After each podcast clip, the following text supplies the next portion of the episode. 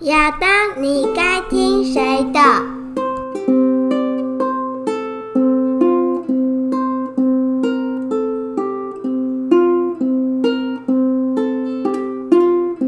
是老狗，嗨，大家好，我是 Rose。嗨 l u c 那我们今天有没有什么想要讨论的话题呢？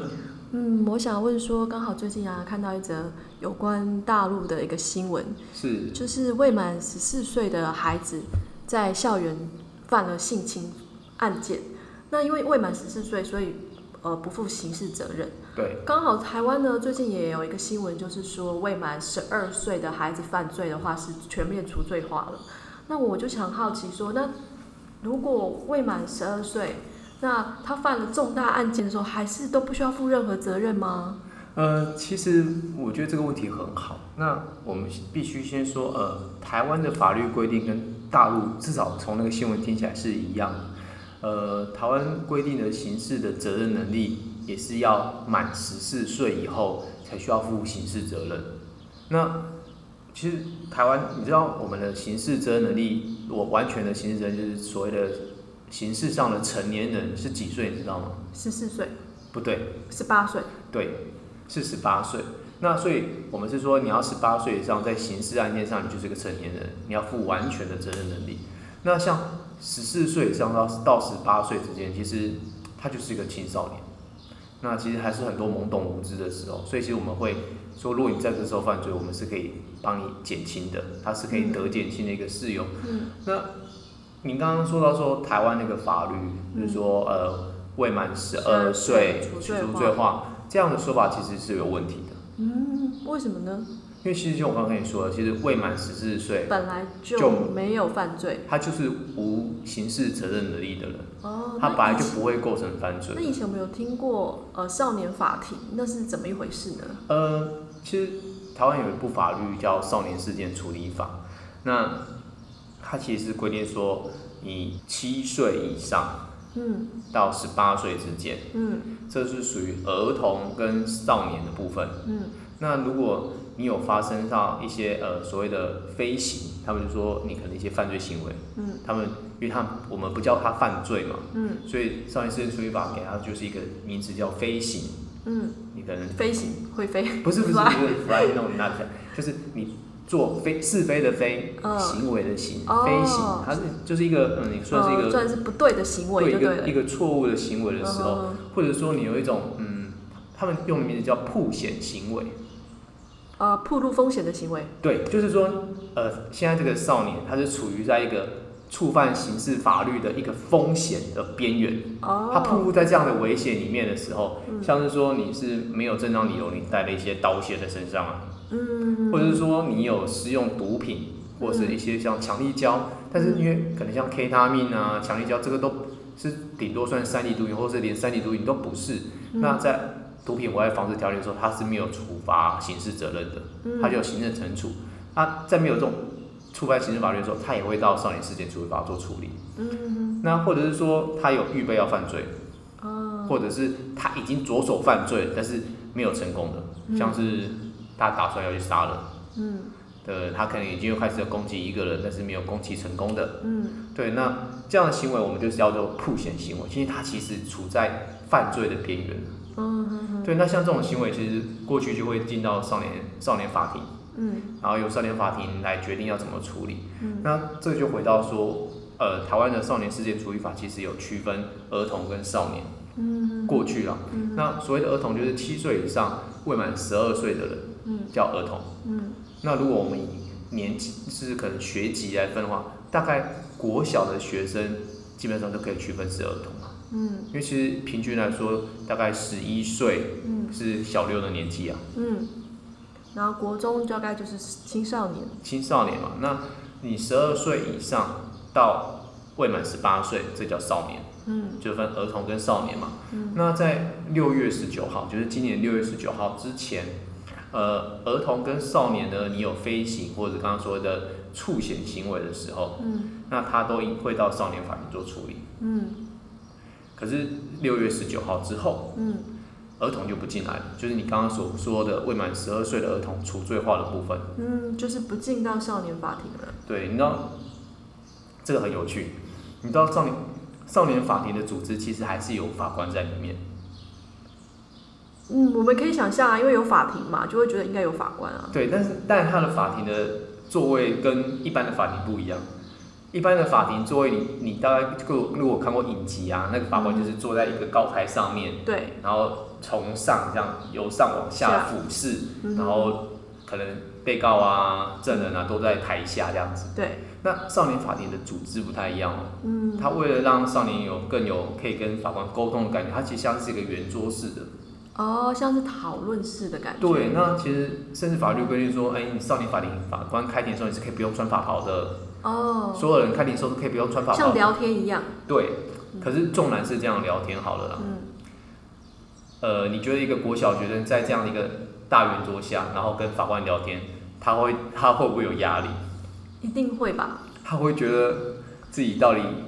是不是这辈子就没救了？嗯，可能会自暴自弃。那其实进入司法体系，对于呃儿童，我们直接说像是国小学生这样一个年纪的人，你很难想象对他真的是有完全的帮助的。嗯，像呃，为了录这一集啊，昨天晚上我就问我儿子说：“诶、如果你做错事情，你会希望爸爸把你送到法院去，还是说你希望我给你再一次机会教你怎么做？”嗯，他说：“当然是后面啊，给我一次机会教我怎么做。”嗯，我就问他说：“为什么？”嗯，他说：“你把我送到法院去，我怕我会变得越来越坏。哦，确实，他就自我放弃了，这”样。，对，所以这就是我们当初为什么修这个法律的理由。嗯因为其实从整个国际的情况来看的话，对儿童的保护，嗯你越早让他进入到司法体系里面去，然后你可能使用各种的保护措施给他，嗯可是他毕竟是在司法的里面，嗯他可能对儿童的教育不是一个这么好的东西。因嗯，为儿童的飞行或者是触险行为，他更需要的其实是家长的陪伴，还有教育机构的引导。嗯哼哼哼，对，所以呃，我们才会说，那以后未满十二岁的儿童，你发发生一些飞行啊、触法行为啊，应该要回归到家庭去，然后由教育机构、社服机构进入去做辅导。嗯哼哼，这对样那对儿孩童的身心是比较好的。对，那因为他们其实过去就不负刑事责任啊，所以其实根本没有所谓除罪化的问题。嗯那就算不负刑事责任好了，你刚刚说到大陆那个那些小孩子未满十四岁，嗯那就完全不用负责吗？就刑事上是，可是其实民事上的赔偿嗯是跑不掉的啊、嗯哼对，因为其实他们还是要付出代价。嗯他们民事上他这样去侵害到别人的权利，而且因为他未成年，嗯所以连父母都要负连带责任。嗯对，那不过我们今天既然聊到这个少年事件处理法，我可以先说，就可以聊一下这个少年事件处理法到底怎么运作，因为其实可能我们的听众里面有国中生的家长，嗯，那他们的小孩子可能就不是儿童啦，对，对吗？他可能就是十二岁以上，还是未满十八岁的，那就会在适用少年事件处理法的范围里面。嗯哼，对，那像少年事件处理法规定是说，你未满十八岁的人，你不能直接送到地检署去做处理，就算你做了犯嗯非行的行为，嗯你要先到送到少年法院去。那少年法院呢，他们会去审酌说，嗯，你的状况到底应该走我们的少年保护事件，嗯，还是少年刑事事件？这有什么样的不同呢？所谓的少年刑事事件，就是说，可能你犯的罪，你做错的事情，它是在法律上规定是最轻是五年以上的重罪。哦，算是比较严重的处罚。对，像最轻五年以上，很简单，就像是杀人、嗯强盗、嗯，贩卖毒品。性侵。如果是一般的所谓的强制性交的案件，嗯，它其实是三年以上的罪，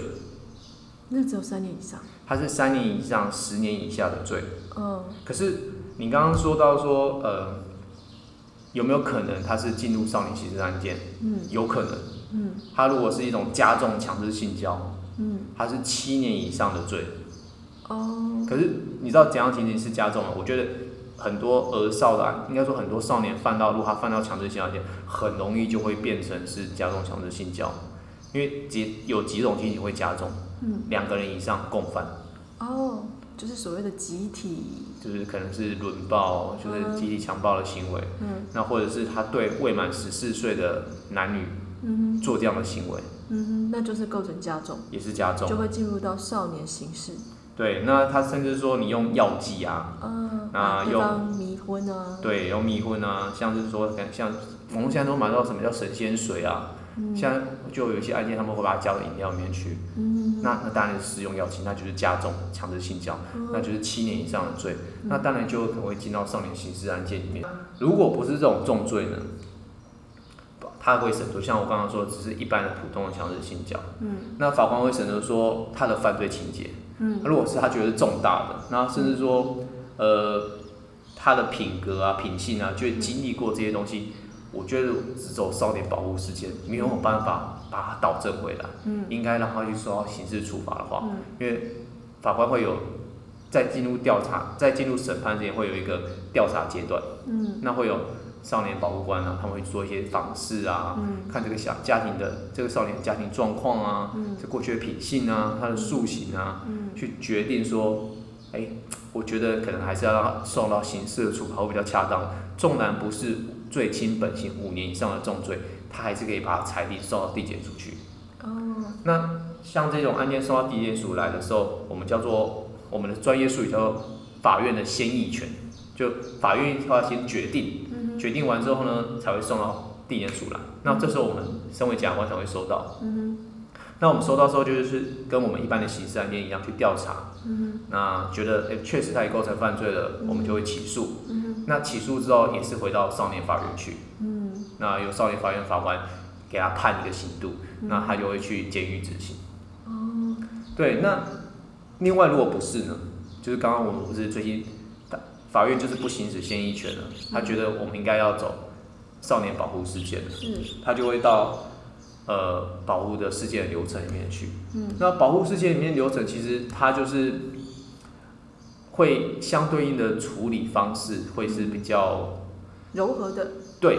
它可能就是说，呃，我要求你说，我会告诫你，就所谓的训诫呢，并施以假日生活辅导。哦劳动服务嗯，不能算劳动服务，劳动服务是另外一个选项。他就说你假日的时候，你不不需要每天来，你也不需要定期来，你就假日来，然后我们可能来做生活辅导，帮你上课帮你上课，跟你聊聊天，看你最近过得如何，哦，看看你的改进状况，假日生活。嗯那这是由谁来做呢？法官、呃，少年保护官。少年保护官那再或者是说保护管束，就是你定期的要到法院接受辅导，哦，也是上课也是上课，但是就可能不是假日，因为假日其实为什么第一个假日是比较轻的，是因为它不影响到少年的正常作息。哦，嗯对，你看像他平常可以上课啊，嗯那如果我假日才来的话，其实不会影响到我作息，甚至我的同学可能不知道我发生什么事情。嗯对，那其实不影响到他他的社交，嗯然后不影响到他的生活，其实是比较对生活影响是比较轻的。嗯那一般来讲是保护管束嘛，就是你定期是平日的时候嗯，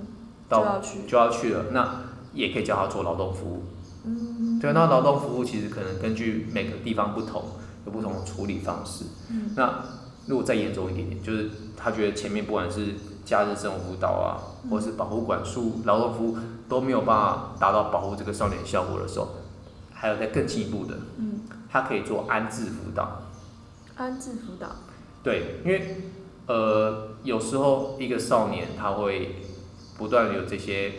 飞行的行为或触险的，就曝险的行为。嗯他可能是因为他在的环境，哦，所以不脱离那个环境就没有办法保护他对，那所以我们会把他安置到一些呃教养院啊、医疗机构啊，做一些过渡性的一些教育的措施，可能先让帮他跟着环境隔离开来，嗯对，然后由这个机构来照顾啊、辅导他，嗯嗯对，那如果真的再不行，他可能不断的逃离那个处所，嗯那我们就进到最后一步，叫感化教育，叫做城镇中学，就是一个学校对，但是它是一个在高墙里面的学校，它其实有点像是监所一样，你是被管制在里面的，是不能进进出出的。哦，但是在里面又不是说你是犯人，对，但你在里面你是有教育的哦，城市中学是有分科系的，它里面可能也有汽修啊，有各种不同的科系，你在里面是上课的。嗯，对，那就等于是一个强制住宿的学校。对强制住宿的学校，那其实我觉得，呃，当然会大家说，为什么我们需要这样子把少年单独出来做处理？你觉得为什么？可能他的环境周遭并没有适合辅导他的人吧。我觉得主要是啊，那因为其实我觉得哼少年事件处理法，它这样的立法目的其实考量到说，呃，少年的身心其实都还在发育阶段，嗯那其实他不成不成熟啦，嗯他其实很容易冲动。其实我们自己都当过青少年，其实知道哦在那个阶段其实有很多懵懂无知，嗯那人生经验不足，嗯那你这时候如果马上去处理它，嗯把它跟其他的成年人、受刑人啊，用同样的措施去做处理，嗯其实对于他的回到这个社会或再教育是没有帮助的。嗯，就像我儿子说的，他觉得把他关进去，他只会越来越坏。越来越坏，因为其实你可能跟那些成年人关进去，他可能自暴自弃，嗯这个少年自暴自弃会觉得说我被贴标签了，嗯对啊，那我觉得我可能这辈子没有救了，嗯对，那他就会这样担心啊。嗯那可能就会有家长说，好啦，那就算我们未满十二岁是不进到你们少年事件去做处理的，嗯他回归社会。那如果我是十二岁以上未满十八岁，我走到少年事件里面，嗯不论是少年保护事件嗯还是少年刑事事件，嗯我会不会这辈子也是完蛋了，就被贴了标签啊？嗯会不会影响到说我以后要考公职啊，嗯考军校啊，甚至我想当警察都不行的。嗯，你有没有听过一种说法是，呃，有前科的不能当公务员？有啊，还有前科的时候，你你也没有办法拿到良民证啊之类的。对，其实为了鼓励少年就是回归社会，嗯然后就是要让他给他自信的机会。其实少年事件处理法有一个规定是，呃，你受保护管束或者是你刑的，就是可能被判刑嘛，嗯你执行完毕啊，三年后嗯那我们就视为没有这个事情发生。三年后，也就是说，如果你在这三年后都呃恢复正常了。对那没有再犯其他的错误，那我们就当做你的这个人生是一样是白纸就对了。对，那这个少年的前科记录跟有关资料全部把它涂销掉，只要你符合这个规定，就不会影响影响到你考公职啊、报军校或报警。哦，对啊，那比较多我们实务上遇到会有一些家长问说，是我孩子表现不好，他出问题，可是为什么法官会叫我去上一个叫亲职教育辅导？父母也要上课。对，刚刚我们说的都是少年的一个辅导措施、保护措施嘛。是，但其实很多少年法官会要求父母也要去上课，嗯，这可以理解啊，为什么？因为法官也会觉得说在，毕竟在孩子这个懵懂无知的阶段，其实父母带领，呃，背负着一个带领孩子、辅导孩子一个很重要的责任啊，所以他当然是需要去上课啊。其实是啊，这就是这个制度立法的目的。嗯他会觉得，就像我刚刚跟你讲的，其实很多少年他会有这些飞行或吐血的行为，其实主要是环境。嗯那父母的引导功能是很重要的。嗯对，那有时候他会这样装，他孩子会有这样的飞行的时候，其实就是因为父母没有尽到他的引导功能。嗯你还记不记得我们前几集聊到说父母的惩戒权，是，然后包括教师的惩戒权，嗯其实重点都是在于家庭教育。嗯慢慢的家庭教育完整之后，然后进到学校教育。嗯。对，那如果这两个阶段都有做的话，其实孩子就不会有飞行行为跟曝险行为。嗯那一定是在这两个阶段里面有些东西缺失了。嗯对，那如果他们调查完之后发现到其实是在亲子的阶段，就是可能父母在家庭教育阶段就有缺失的话，嗯他就会说，那你去上一个亲子教育，你怎么学学看要怎么去引导你的孩子，嗯我们共同的让他往更好的路去走。那这个礼拜呢，我觉得我们大概讲到这样就差不多了。下次我们可以试着来讨论看看少年现在整个犯罪的类型跟它的趋势，然后甚至我们在做一些有关这些犯罪的基本的法制教育。那就这样喽，谢谢大家。是，谢谢。